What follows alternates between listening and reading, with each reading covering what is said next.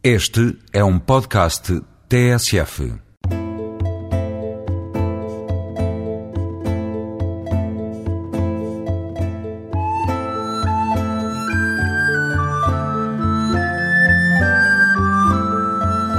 Bom dia, estamos em Sagres, no fim da rota dos 21 monumentos postos a concurso para a eleição das Sete Maravilhas de Portugal. A Fortaleza de Sagres foi certamente designada para ter modesta deambulação nacional pela sua significação mítica, por ser a magna rosa dos ventos na passagem entre mares e continentes de embarcações desafiadoras das forças da natureza. É aqui que estou, sob a memória de um dos mais ilustres portugueses de sempre, o infante Dom Henrique. Temas que bastem para a conversa que vou manter com o presidente da Câmara de Vila do Bispo, o engenheiro Gilberto Viegas, com o Dr. Rui Loureiro, historiador da saga dos descobrimentos, e com a doutora Ana Carvalho Dias, diretora desta fortaleza, a quem peço a graça de uma visita por estes caminhos da história. Doutora Ana, bom dia. Frente à fortaleza, deparo com um cenário único. Muito bom dia. Estamos aqui à entrada da Fortaleza de Sagres, no início do promontório de Sagres, ou do promontório sacro, ou também como se chama, da Ponta de Sagres. Ao nosso lado direito temos o Cabo de São Vicente, e estes dois cabos são realmente a referência de todos os mitos da antiguidade. Dois cabos que são unos, que estão uh, ligados por a Baía do Beliche e do outro lado temos a Baía da Mareta. A importância deste promontório sacro tem a ver precisamente com a sua situação geoestratégica. O Cabo de São Vicente, a partir dele e para o atravessar, as embarcações têm que lidar com os fortes ventos que aqui ocorrem, a nortada ou o sudeste, e também eh, com as correntes marítimas do Atlântico. Por essa razão, a verdadeira entrada do Atlântico, em termos de navegação, é feita precisamente no Cabo de São Vicente. E nós não somos uma embarcação, mas vamos embarcados nesta aventura de contarmos Sagres aos ouvintes da TSF. Sr. Presidente da Câmara de Vila do Bispo, todo este cenário é seu, tem isto tudo à sua guarda, um imenso território. É um desafio ter um património riquíssimo a guarda, a responsabilidade de todos nós, no sentido de preservarmos e, sobretudo, preservar uma história e o imaginário de todos nós de uma época tão significativa na história de Portugal. Tenho aqui o espanto todos os dias. Gente que abre os olhos para esta beleza. Sem dúvida, porque é uma beleza natural quase exclusiva neste nosso Portugal e de facto pelo misticismo que aqui se consegue sentir e também por esta magnífica paisagem é um deslumbramento que todos os, os visitantes que nos procuram. Doutor Rio Loureiro, este é um lugar mítico. Este é um lugar dos deuses? É um lugar dos deuses, mas também um lugar dos homens, e nomeadamente do infante Dom Henrique, que é outro homem mítico que está associado desde sempre à, à Ponta de Sagres, à Vila de Sagres, à Vila do Infante. Quando dizemos mítico, não dizemos que ele nunca existiu. Não, não, não. Tornou-se uma figura referencial da nossa história, mesmo da história mundial. Em qualquer sítio onde nós vamos hoje, em qualquer livro de história internacional que abrirmos, encontramos a figura do infante Dom Henrique e encontramos Sagres. Por causa dele, nós vamos dar entrada neste espaço que ele construiu, esta fortaleza, Doutora, esta é também a sua casa. Sim, esta é a minha casa e cabe-me a mim gerir. Vamos entrar à nossa frente, temos uma cortina. No meio desta cortina está a entrada principal e única entrada da fortaleza, ladeada por uh, dois baluartes que a protegem. Internamente há um terreno central que também funciona como proteção da porta.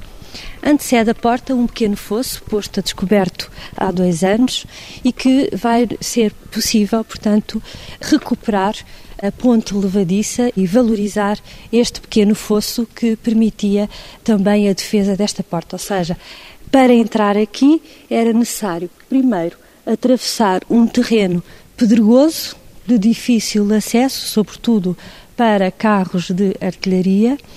Depois tinha que se transpor este pequeno fosso e já sabíamos também que nos baluartes estariam armas de fogo que dificultariam qualquer ataque. Este fosso foi descoberto há dois anos, isso significa que a arqueologia está a mexer por aqui. Foi realmente a primeira intervenção arqueológica.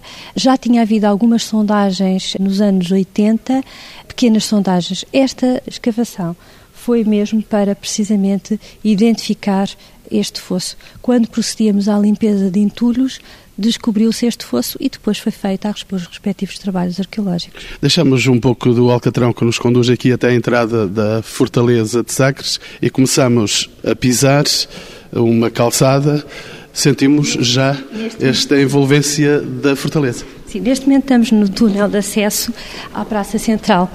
Este túnel de acesso está integrado no torreão central que é um dispositivo militar que protege o acesso pela porta. E porquê? Porque o promontório sacro tem uma muralha natural, que são as eh, arribas, que caem sobre o mar a 30 metros de altura e depois, no ponto mais estreito do promontório sacro, temos este dispositivo militar que é constituído pela muralha com dois baluartes e este revelim ou torreão central.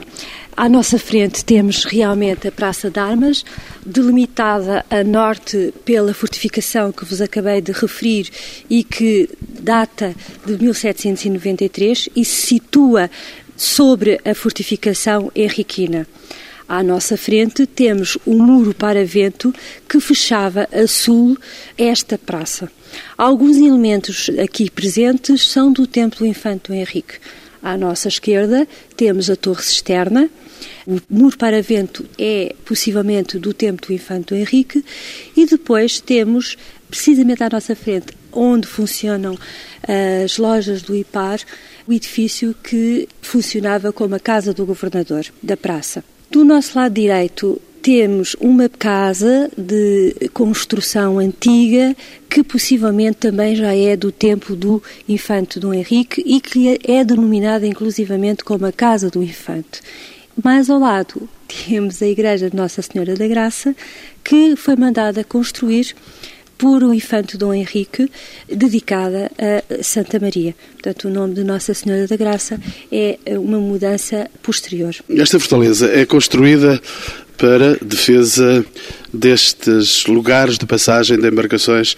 Doutor Loureiro, esta fortaleza tinha objetivos muito precisos. Os historiadores ainda hoje discutem qual o verdadeiro significado de Sagres, mas de facto a fortaleza justificava-se para defender estas duas baías que se situam dos dois lados, a Baía da Mareta e a Baía do Beliche, que eram o ponto de ancoragem de toda a navegação que se fazia entre o Mediterrâneo e o norte da Europa. Portanto, isto aqui era um ponto de paragem obrigatório e não havia estruturas defensivas, estruturas de apoio praticamente até o século XIX, houve pirataria no Algarve, pirataria moura, como se dizia então, e havia necessidade de proteger todos os navios que por aqui passavam, que aqui ancoravam, de qualquer tipo de ataque. Foram intenções de preservação do espaço cultural que aqui se desenhava em Portugal contra uma outra ideologia, contra uma outra religião, porventura contra os muçulmanos, que este edifício se levantou? Eu penso que a pirataria no século XV não tinha religião. Também tínhamos piratas e corsários portugueses, portanto, era mais uma questão de interesses económicos que era necessário defender a todo custo, embora também houvesse uma componente religiosa, claro, no confronto entre a cristandade e o islão.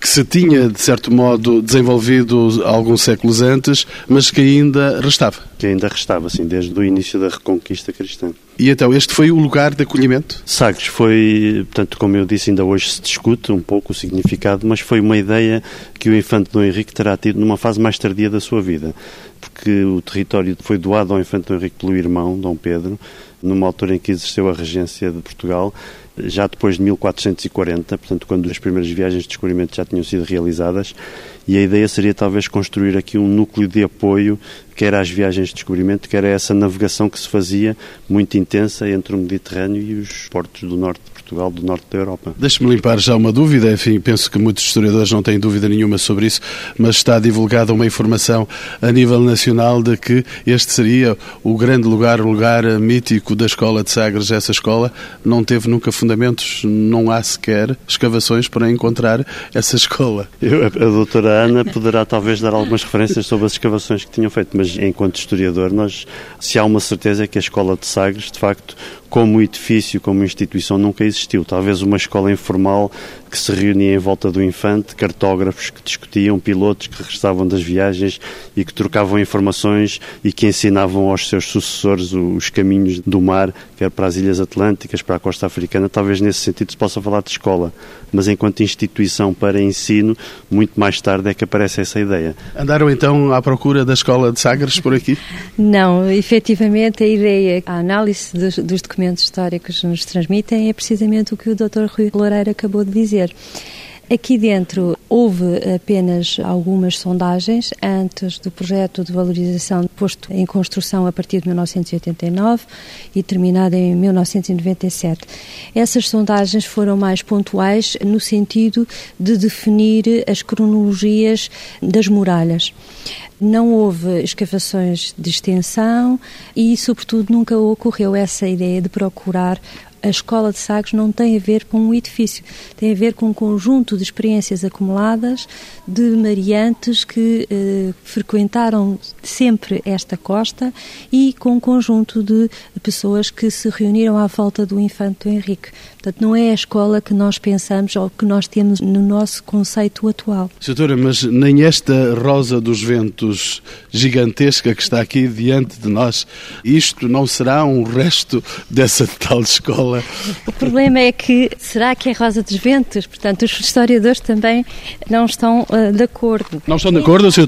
Rui Loureiro? E há quem diga que é um quadrante de um relógio solar também. É uma das hipóteses. Eh, poderia ser uma rosa dos ventos, mas de facto é um objeto misterioso. Ainda hoje nós não sabemos muito bem o que é que ele significa.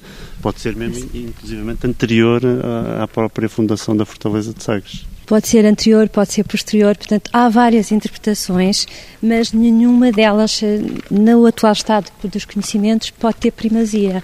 Efetivamente, há a interpretação que isto possa ser uma rosa dos ventos. Nós, atualmente, sabemos que ela foi aumentada nas comemorações henriquinas. Esta rosa dos ventos foi recuperada e nós sabemos que ela foi aumentada. Portanto, a grande dimensão dela não correspondia à realidade. É uma coisa dos anos 58, 58 59. Como o Dr. Rui Loureiro referiu, há quem argumente que é muito mais plausível que seja um relógio de sol. Há quem também ponha a hipótese de ser uma zona de secagem de peixe, portanto, uma eira para secar o peixe. E também ainda há uma outra interpretação, uh, refere a possível existência de um edifício religioso de planta hexagonal ou ectogonal. Isto baseia-se numa gravura do século XIX que, quando nós olhamos para ela, não é muito realista, não tem muito a ver, mas tem alguns elementos das construções presentes e efetivamente nesta área aparece um edifício que poderia ser um edifício religioso. No entanto, é estranho porque não há documentação escrita nenhuma sobre isso. Portanto, também essa gravura pode estar muito romantizada e ter feito ali, ter aparecido ali um edifício. Portanto, são todas estas questões que estão em aberto e que efetivamente talvez pudessem ser resolvidas com uma escavação arqueológica. No entanto, já houve imensas intervenções nesta Rosa dos Ventos. Temos a, a grande intervenção dos monumentos nacionais quando fizeram o aumento da própria Rosa dos Ventos e também temos trabalhos de drenagem que foram feitos nos anos 90 e que abriram grandes valas para precisamente o escoamento das águas.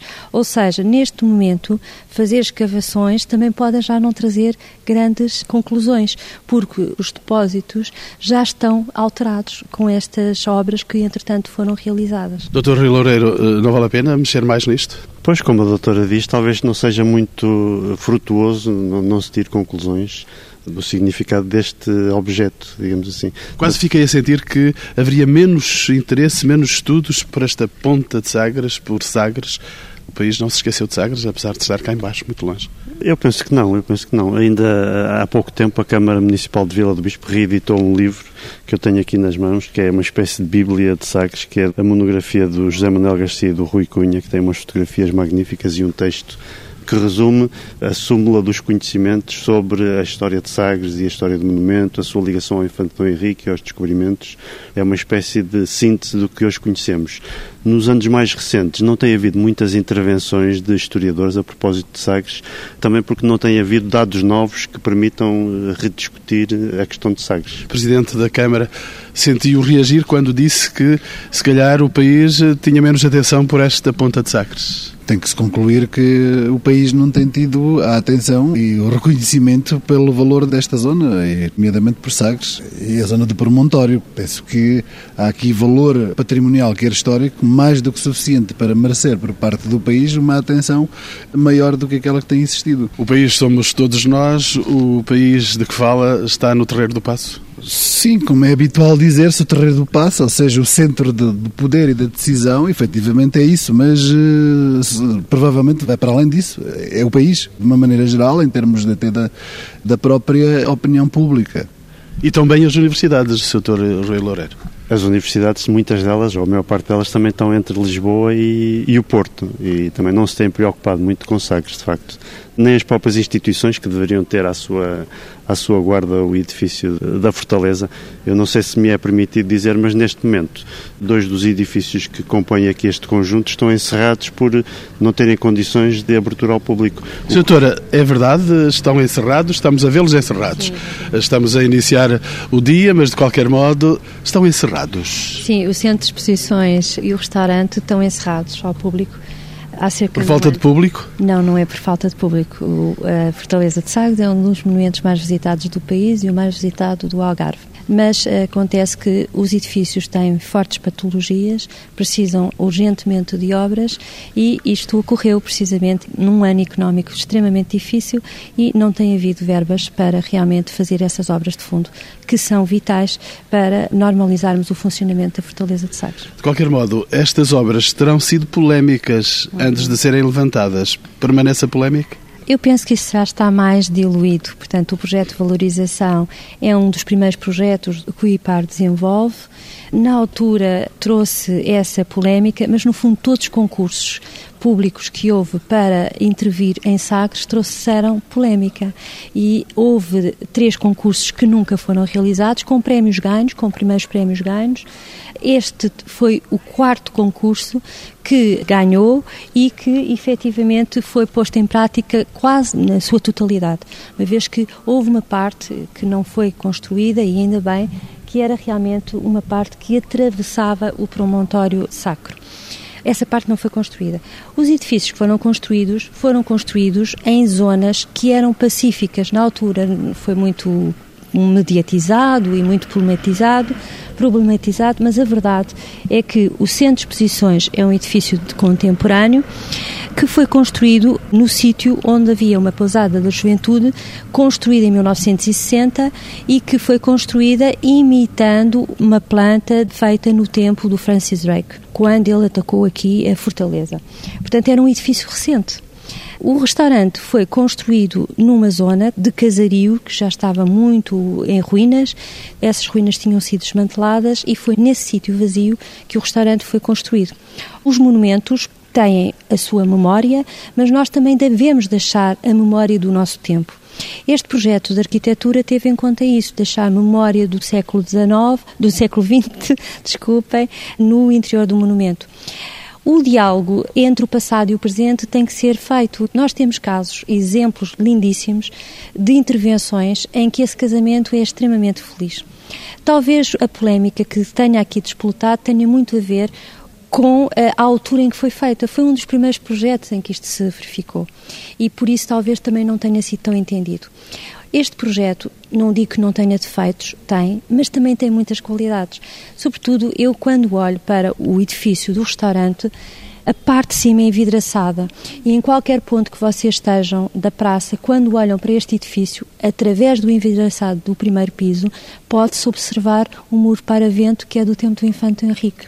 Ou seja, no fundo, a presença contemporânea mantém presente a memória antiga. E desse edifício que nós estamos aqui a ver Sim, de frente, exatamente. os olhos também chegam ao promontório de Sagres. Exatamente, e quando está no restaurante, quando ele funcionava, esperemos que volte a funcionar o mais depressa possível, estar no primeiro piso é um dos sítios mais bonitos. Doutor Rui Loureiro, a história hum, aguenta este diálogo entre o passado, o presente e um próximo futuro?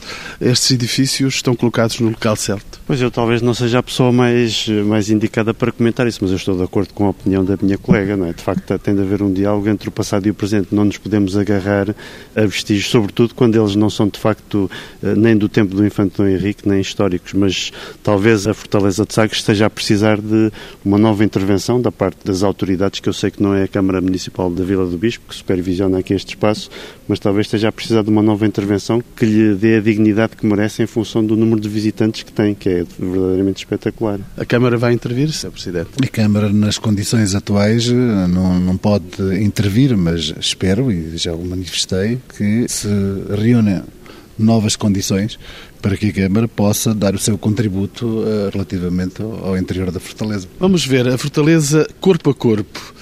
Estão de pé os muros, os grandes muros que constituem esta fortaleza. Ela não teve esta configuração sempre, Sr. Doutora? A planta mais antiga foi desenhada no ataque de Francis Drake. Francis Drake foi um é senhor... É um corsário inglês que atacou a, a fortaleza e danificou-a bastante. Durante o seu ataque, alguém que o acompanhava, era normal na época, desenhou a planta da fortaleza. E é incrível, porque quando nós olhamos para ela, vemos uma semelhança enorme. A área é a mesma, realmente a praça ocupa a zona mais estreita do promontório. A fortificação encerra o promontório na sua área mais estreita. E a área da praça tem praticamente a mesma dimensão. O muro para vento ainda está cá, quase na sua totalidade. A fortificação do século XVIII situa-se certamente no sítio onde se localizaria a muralha que vem desenhada e que era uma muralha em dentes de serra, com características ainda medievais, mas já com a adaptação às armas de fogo. Portanto, em termos de espaço, o norte e o sul está limitado, o oeste e o oeste está limitado naturalmente pelas arribas e não há mais nada uh, em termos de espaço está.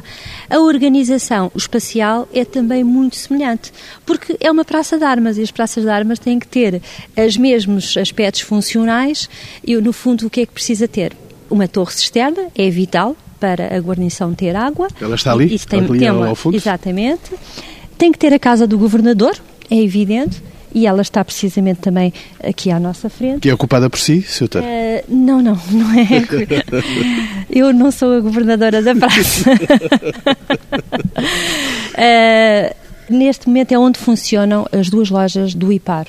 Temos uma outra casa que eu já referi há pouco, que é denominada como a Casa do Infante, mas a verdade é que não há provas documentais de que o fosse, a não ser que é realmente um edifício antigo, quer em termos arquitetónicos, de construção, e também está presente na planta do Duarte de Armas. E depois temos a Igreja de Nossa Senhora da Graça. Estes elementos já estão na planta do Templo do Francis Drake. Por isso, repare, a praça é a mesma. Depois, ao longo dos tempos, o que é que temos? As alterações do século XVII, XVIII, XIX e as do século XX, que tanta polémica dão, mas que são a marca, que já não são uh, ligadas aos aspectos militares, porque os aspectos militares a partir do século XIX, finais do século XIX e início do século XX, alteraram completamente. E aqui viviam apenas os militares, doutora? Essa é uma grande dúvida. Essa é uma grande dúvida. É, para juntar às outras dúvidas, sobre Sagres. Isso aí sim. Eu acho que era muito importante fazermos escavações nesta área. Nós temos vestígios de muros à superfície. A potência de terras aqui é pouca porque a rocha está muito à superfície, mas vemos vestígios. Esses vestígios certamente são de casas. Podem ser ainda casas ligadas à vida militar, mas também já podem ser casas da vila, do infante. Será que a vila é aqui ou não? É essa também uma das grandes questões. Porque pode a vila ser aqui no interior da fortificação ou pode ter havido uma fortificação e uma vila no exterior. Doutor Rui Loureiro, tantas perguntas feitas por uma historiadora aos historiadores. Pois a missão dos historiadores, mais do que dar respostas, é fazer perguntas, é? interrogar os documentos, interrogar o passado e procurar respostas para tudo isso. Deixa-me saber se há uma certeza. O infante Henrique teve aqui a sua casa? O infante Dom Henrique, na parte final da sua vida, portanto, a partir da década de 1440, 40, ele morreu em 1460, iniciou a construção de uma vila que deu o nome de Vila do Infante. E sabemos que deu início também à construção desta fortaleza, a Fortaleza de Sagres, onde nos encontramos.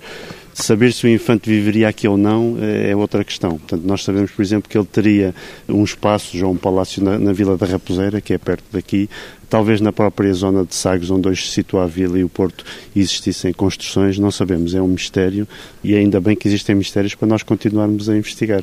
Mistério será também saber porque é que o Infante deixou o Norte, deixou o Porto... Viseu, Covilhã... E vem por aí abaixo e vem por aí abaixo até Sagres. O Infante Dom Henrique, como está a acontecer a muitos portugueses hoje, descobriu o Algarve. Foi o primeiro descobrimento do Infante Dom Henrique. Descobriu as potencialidades económicas, paisagísticas, militares desta costa algarvia. Não havia ainda uma autoestrada? Não havia autoestrada. Ele provavelmente poderia vir quer por mar, quer por terra. Talvez fosse mais rápido vir por mar de Lisboa, que era uma das maneiras de se chegar ao Algarve. Dois dias? Dois, três dias de navegação. E a fixação no Algarve tem a ver também com a presença portuguesa em Ceuta e no norte da África, porque o Infante Henrique era responsável pela defesa de Ceuta. E, portanto, o Algarve era a zona de Portugal mais próxima do norte da África, a partir de onde se podiam organizar viagens de abastecimento, etc. A partir daí nasceram os primeiros descobrimentos. E há aí um drama familiar que, de certo modo, motiva também a constância de Henrique aqui em Sagres. Na década de 1430, os portugueses tentam conquistar a cidade de Tanger e essa tentativa de conquista fracassa e há um dos irmãos do infante Dom Henrique, que é o célebre infante Dom Fernando, que fica prisioneiro em Marrocos.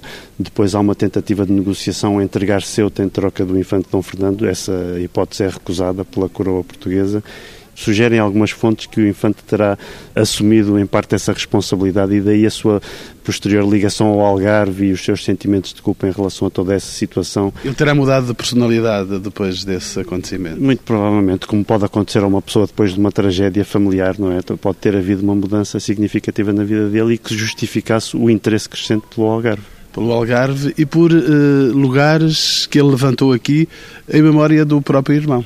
Uma zona já, segundo os historiadores também, no início desta conversa dizíamos uma zona povoada por deuses. Portanto, isto é uma zona, qualquer pessoa que venha aqui sente que de facto há aqui uma, uma força da natureza, uma força telúrica, não é? E que incita provavelmente a pensamentos de natureza transcendental. Sempre houve uma ligação a fenómenos de caráter religioso desde a antiguidade desde o tempo dos menhires, que estão aqui largamente representados nesta zona de Sagres. Portanto, há uma ligação ao sagrado aqui no promontório, daí o promontório sacro. De qualquer maneira, alguns dos templos tiveram uma intervenção de caráter social. Ao longo dos tempos, o homem teve necessidade de sacralizar o seu espaço e de se apoderar dos seus territórios. E nós temos isso na questão dos meninos. Os meninos são, no fundo, marcos territoriais das comunidades que aqui vivem e que são ligados ao culto da fertilidade. Por exemplo, vestígios de mosteiros no tempo islâmico, como há ali na Rifana são locais de recolhimento que têm a ver com a força da natureza e com o caráter religioso da época.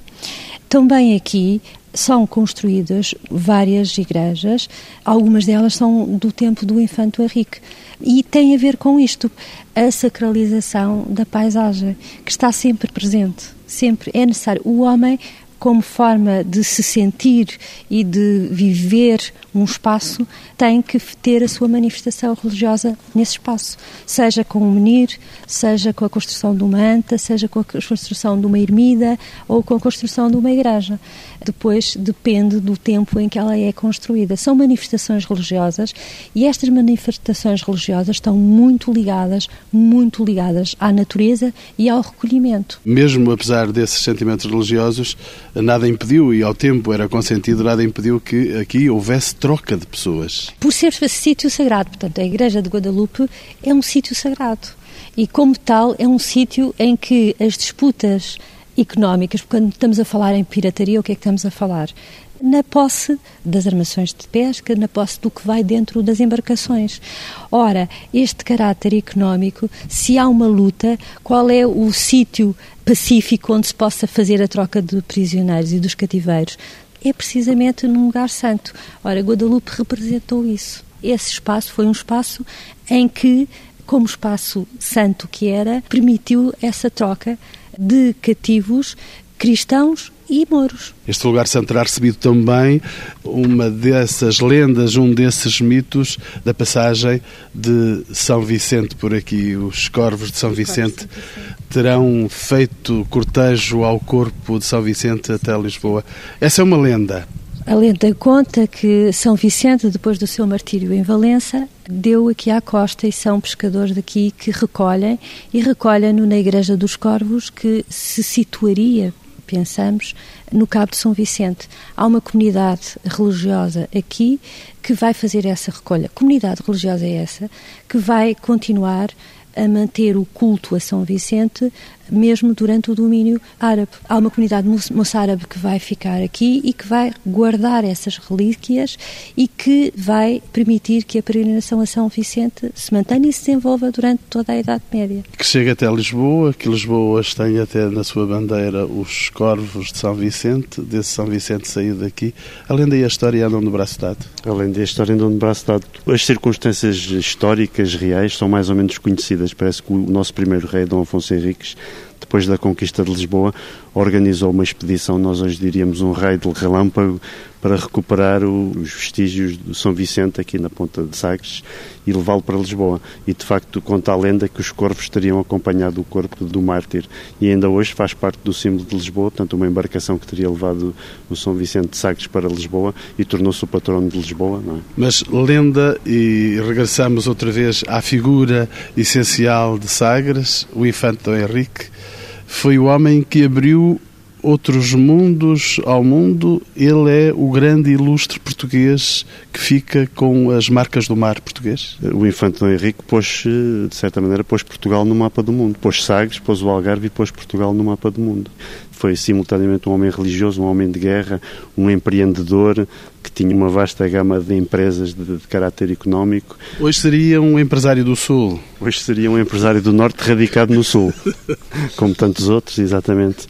Mas foi um homem que trouxe uma mais-valia, de facto, para esta região, eh, através de uma ideia, de um projeto que ele desenvolveu. Sr. Presidente, falar de empresários, falar de, do Infante Henrique como empresário, é pensar nas mais-valias que tem este lugar, Sagres. Sim, tem este lugar, portanto, tem Sagres e tem todo o conceito de Vila do Bispo, tem, tem grandes mais-valias, um grande potencial para hum, ter um desenvolvimento eh, sustentado e muito mais harmonioso, porque com todos estes recursos, qualquer empreendimento bem pensado tem sucesso. O que é que se queixa o Presidente da Câmara de Vila do Bispo que tem a sua guarda estas maravilhas? Queixo-me de grandes constrangimentos que existem no Conselho hum, e grandes travões ao seu desenvolvimento sustentado e até, eh, digamos, as condições para gerar eh, os recursos necessários e suficientes para eh, fazer uma preservação adequada de todo o património que o Conselho detém, não só o património histórico, como o património natural,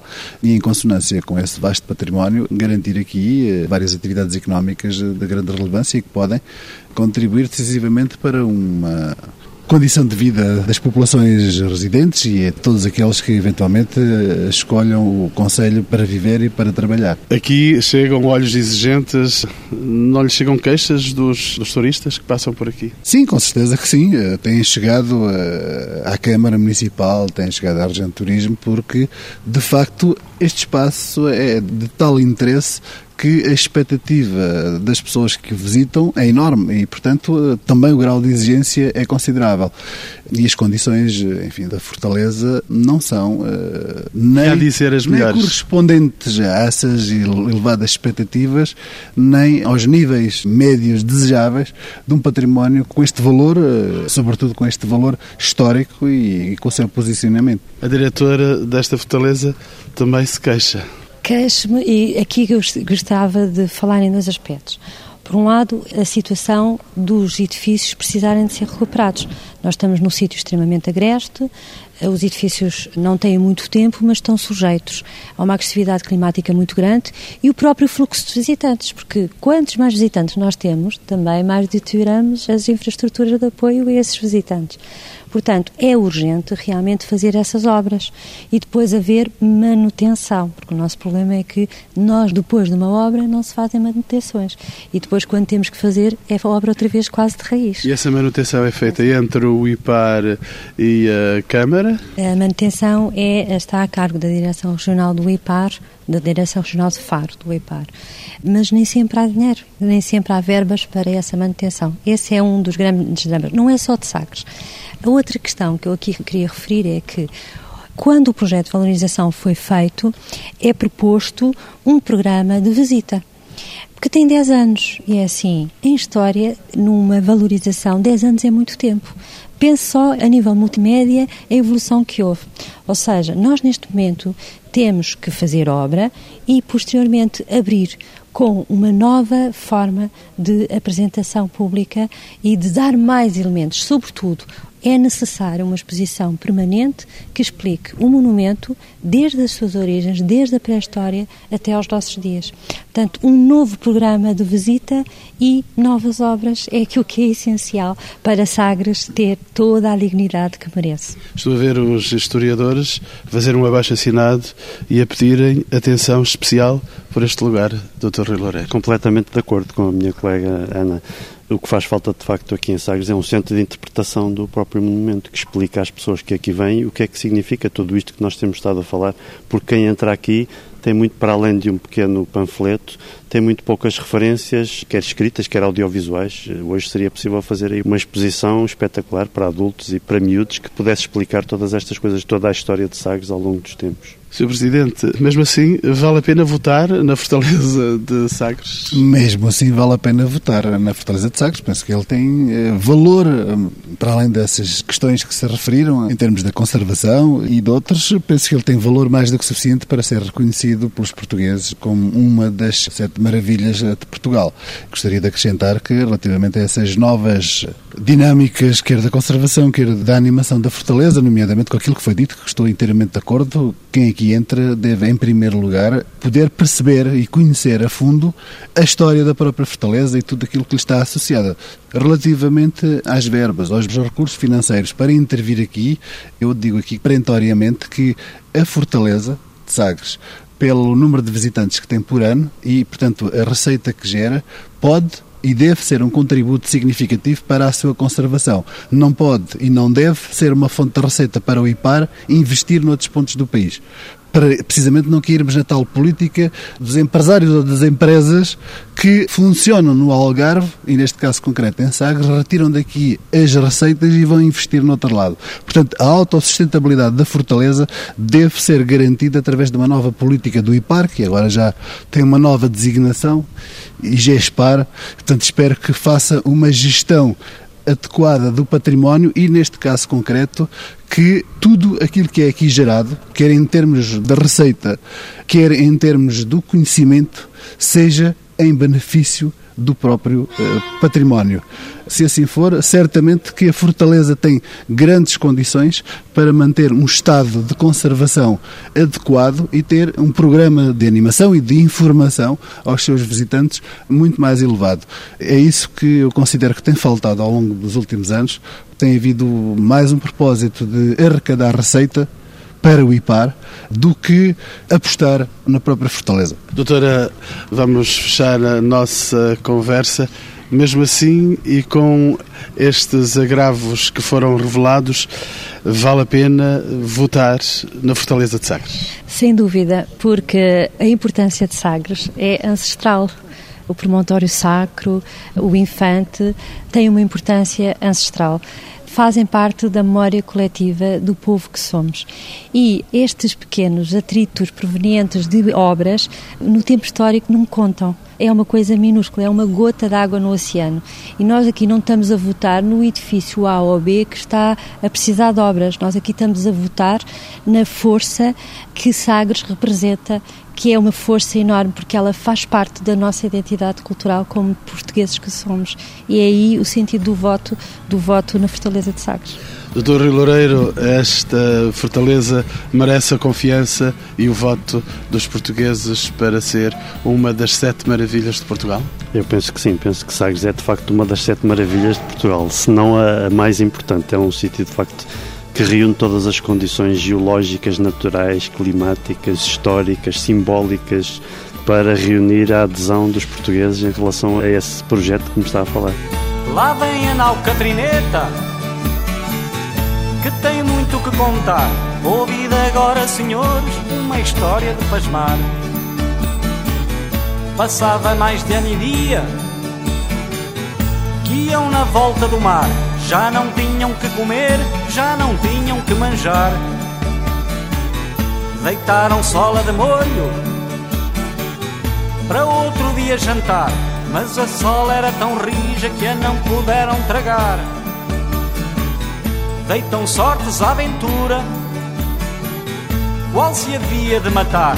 Logo foi cair a sorte no capitão general. Sobe, sobe, marujinho, aquele mastro real. Vê se vês terra de Espanha, as praias de Portugal. Não vejo terras de Espanha, nem praias de Portugal. Vejo sete espadas nuas que estão para te matar. Acima, acima, gajeiro, acima ao tope real.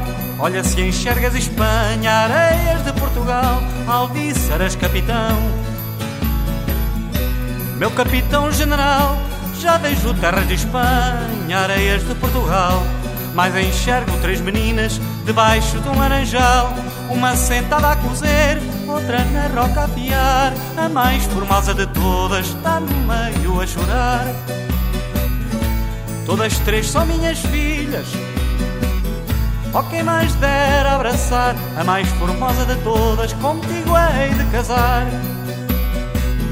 A vossa filha não quero, que vos custou a criar.